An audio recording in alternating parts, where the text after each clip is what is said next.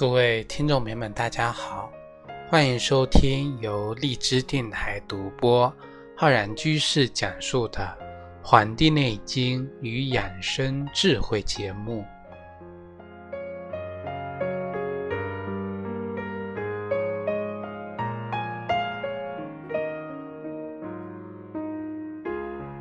本期节目呢，是我们中医梦想故事会的栏目。我们通过讲故事来学习中医文化对我们生活的影响。今天的话题呢，要跟各位听众朋友来讲一讲这个古代的啊古人是如何处理我们这个现在的一个社会一个非常矛盾的一个关系，叫医患关系。那么。古人处理医患关系啊，其实他为我们留下了非常多可以借鉴跟学习的东西。那么，我们从这个医生方面来讲啊，古代的医生更注重自身的医德的修养啊，提倡通儒道、存人心。那么，当然了，不只是儒。啊，不只是儒，这个是泛指一种道德。我们以前把儒家的这种思想称为一种是啊道德的约束力，他提倡的是一种以人为核心的这种理念。所以说，医生要有一个医德，他在我们讲医者父母心，就需要这种人心在这里。所以说，许多医生啊都重于。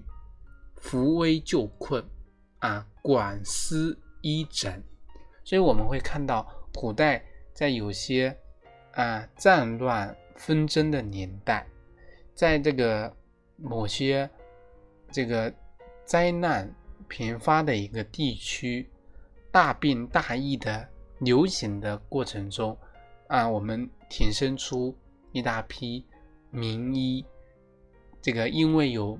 广泛的实践能力，有深通的这个医德医术，那么有这种救人于水火之中的这种人心在这里，所以说才能够成为啊这个名医，成为一名啊真正的这个啊我们说的名医。那么其实我们以前在。中医梦想故事会的栏目中呢，就跟各位听众朋友讲过很多这种名医的故事。那么，其实像这个我们讲孙思邈啊，在这个汉中行医的时候，那个时候呢，刚好是这个瘟疫流行，所以说我们说时势造英雄，只有在啊，他的一个非常有这个。道理的地方在于呢，因为有这样的一个大的环境，那么能够挺身而出一批呢，啊，来拯救这个时期的这个人，啊，时势造英雄，英雄呢也创造了一个他们的时代，所以说，在这样的一个瘟疫流行的时候，啊，山高路远，交通不便。那么，缺少医生，缺少药物，那么医疗资源又不丰富，所以说孙思邈呢在这里呀施医舍药，救活了不少的人。那么后来呢，人们为了纪念他呢，给他建了一个药丸庙，流传至今。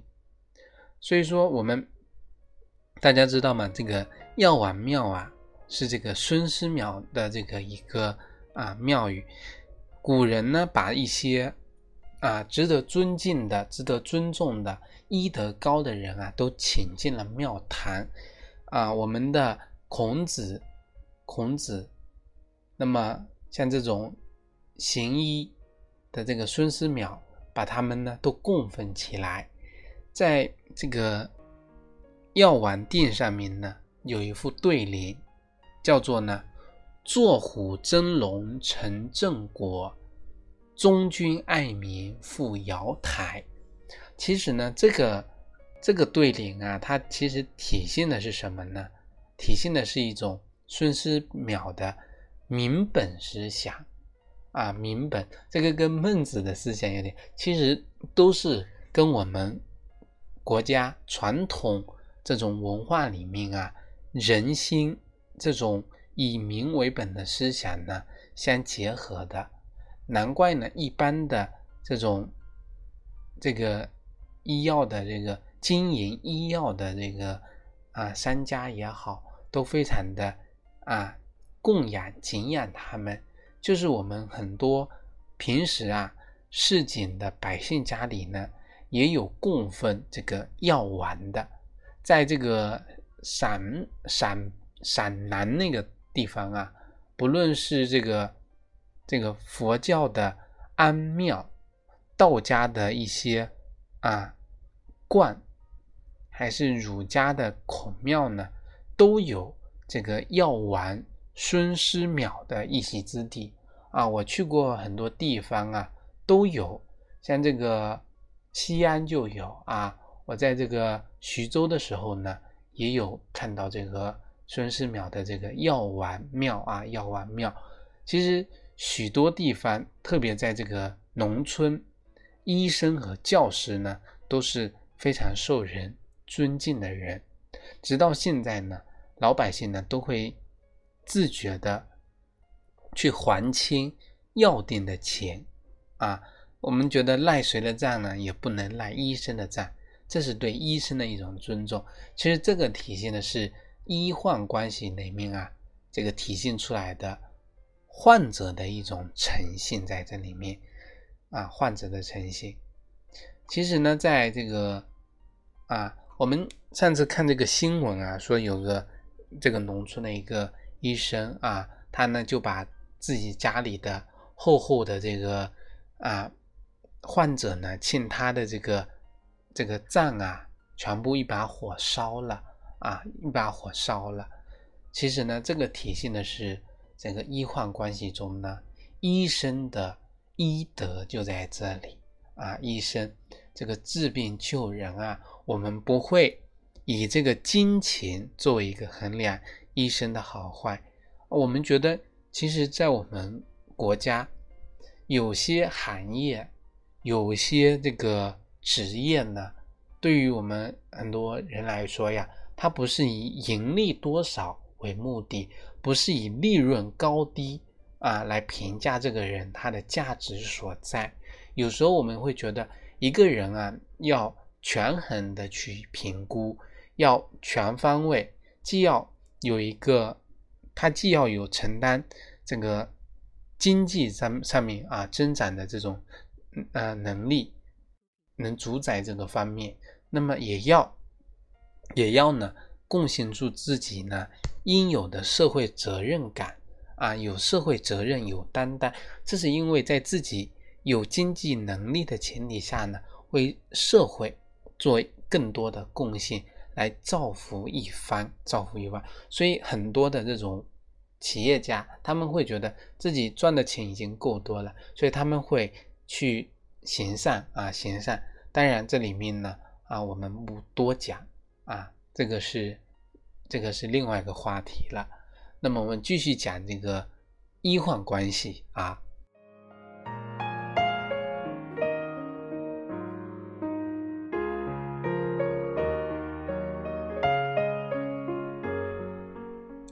这个还有个故事是在明代呀，有一个儿科医生，他叫万全啊，万全，他的号呢叫密斋。他呢，经守一个信念，就是说，对待患者呢，要一视同仁，一视同仁。其实同仁堂它的来意就在于啊，就是要一视同仁，要同心，要同德，要同仁啊，那个能够为患者呢悉心治疗。万全认为呢，啊，他是要求啊患者。需要去信任医生，去配合治疗，不要呢朝秦暮楚，甚至呢去找借口刁难医生。他认为呢，医患之间啊要相互的信任，只有呢紧密的配合，才能够得到更好的医疗效果。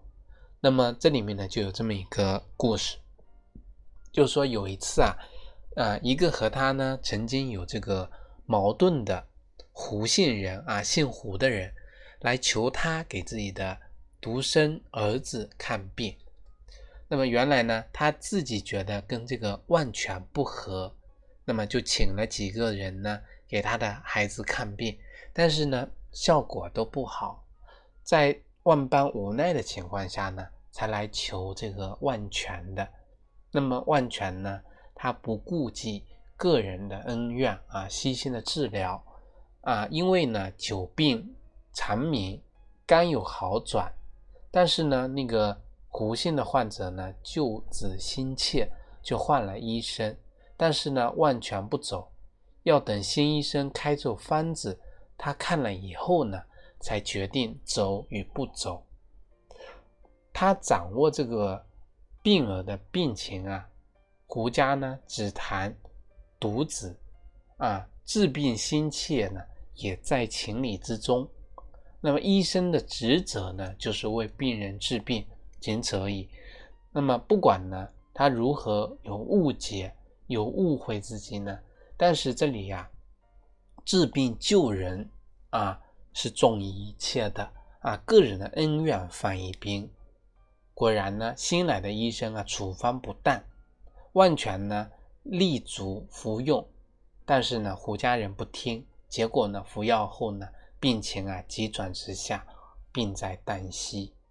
那么无奈呢，胡家呢又去请这个万全，经过万全的悉心的诊治啊，那么患儿呢逐渐的恢复的这个健康。其实我讲这个故事呢，这个例子呢，它就是充分的这个说明啊，医患关系非常的重要。如果说万全去治疗这个啊，这个有这个恩怨的。这个孩子，那么把这个孩子最后啊没有治好，那么这个后果应该是怎么样的呢？那么有可能是他的这个医术不够，那么这个胡姓的这个人啊，那么就会觉得啊两个人有恩怨，那么会不会是因为这个恩怨，那么导致呢这个把这个孩子给？这个害死了呢？其实这里面啊，啊，不知道我们万全如果遇到这样的一个问题，遇到一个我们信贷啊，像这种有这一样的一个可能性的话，应该如何去面对呢？其实我们讲医患的关系，就是应该是一种啊相互理解、相互信任的一种关系。我们在以前的节目中呢，也有讲过一期关于如何呢？化解这个病人跟患者之间这个关系的这么一个啊这一期节目，其实历史上呢有不少的名医大家，他们呢都非常重视啊处理好病人跟患者之间的关系，也很重视医德的修养跟业务功底的精湛啊。我们现在很多人就要一边要注重自己品行的修养。还有一方面注重自己业务技能方面的这个培养，像这个医医学家，有一位医学家叫徐春甫啊，就时常呢告诫自己的这个弟子，学医就得专心致志，做到呢至诚至精，要修礼讲义德啊，义德，医者为人看病啊是。人命关天的事情，必须做到呢，专于心，精于情。明代的医家龚廷行啊，是这个一本这个书叫《寿世保元》这本书的一个作者。他在书中呢啊，经常的反复强调，要处理好医患关系跟保证医疗效果的一个重要性啊，他。他认为呢，作为医生要存人心，救病治人是第一要务，不能受人的这种失智的影响，不能呢受个人的好恶、关系的好坏、钱的多少的影响。作为医生呢，他要求啊患者要选对医生，要紧密配配合啊，治疗过程中要按医生的嘱咐、吩咐去服药。他还把这个医患关系呢编了一首啊医家食药跟病家食药的歌谣。其实我们发现啊，古代的这个医生他们都非常的聪明，他们会编很多的歌诀，让我们在这个非常枯燥的文字里呢啊能够生动起来，能够更好的去记忆这些东西，让我们非常的啊能够去理解他们。去感受他们这种啊，千百年来给我们带来的这种啊知识的力量。那么一家食药是这样的，一家哪食药呢？要存人心，通儒道，经脉理，识病源，知运气，明经络，识药性，会炮制，莫妒忌，勿重利。啊，这里一共呢。十十句，存人心。医生呢，要有一颗慈慈悲的心，要通儒道，要懂得儒家跟道家的一些知识啊。要其实这里只是一个泛指，其实要懂得很多啊。这个我们中国文化里面一些精华的一些内容，要经脉理，脉理呀，经脉的这个理学。要懂得病源，知道疾病的这个来源、源头、病因是什么，知运气，学会五运六气学说，明白呢经脉学说，使得呢药性及这个药物的这个属性，知道如何去炮制药物、做药物啊，莫妒忌，不要呢有妒忌之心，勿重利，不要呢尽情，不要呢这个。太把这个金钱呢，啊放在心上，啊不要重利万亿啊，不要这个，啊因为金钱利益的关系而影响到这个人命关天的事情。所以说，医生要懂得从我们的这个啊这个道德上面，从学术方面，从知识水平，从技术技能，从这个心态方面呢。等等等等，把自己的观念，把自己的各个方面呢给配合好，这样子呢是我们一个真正的医家去要做的食药嘛，去要做的事情。还有病家食药，病人要做哪食药呢？啊，要择医择名医，肯服药，以早治，绝空烦，戒恼怒，息妄想。节饮食，慎起居，莫信邪，勿惜费啊！勿惜费，选择一个好的医生，尽早的去治疗啊！要把一些恼怒的事情啊，一些妄想的事情呢，忘却掉。在饮食方面、起居方面多注意，多节制啊！不要相信那些邪乎的事情啊！也不要呢怕破费啊！不要怕破费。就是这些病人要去做的，医生要去做的这些十个方面啊，都是我们在今天看来很有参考价值的地方。这里所说的医患关系呢，是历史上的医患关系。那时的医呢，只是指的是那种个体经营的中医。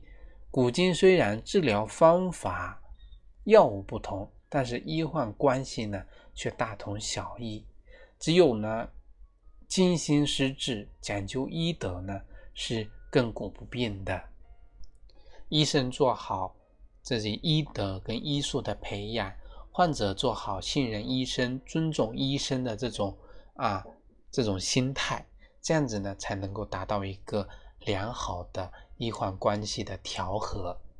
那么，非常感谢大家收听的本期中医梦想故事会栏目。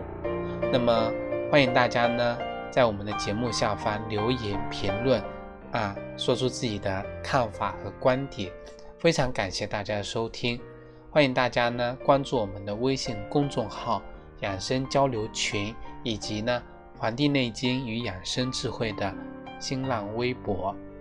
另外呢，想学习更多中医基础理论的知识的听众朋友呢，可以在网易云课堂搜索“中医基础理论”或者“中医诊断学课程”。咱们下次再会。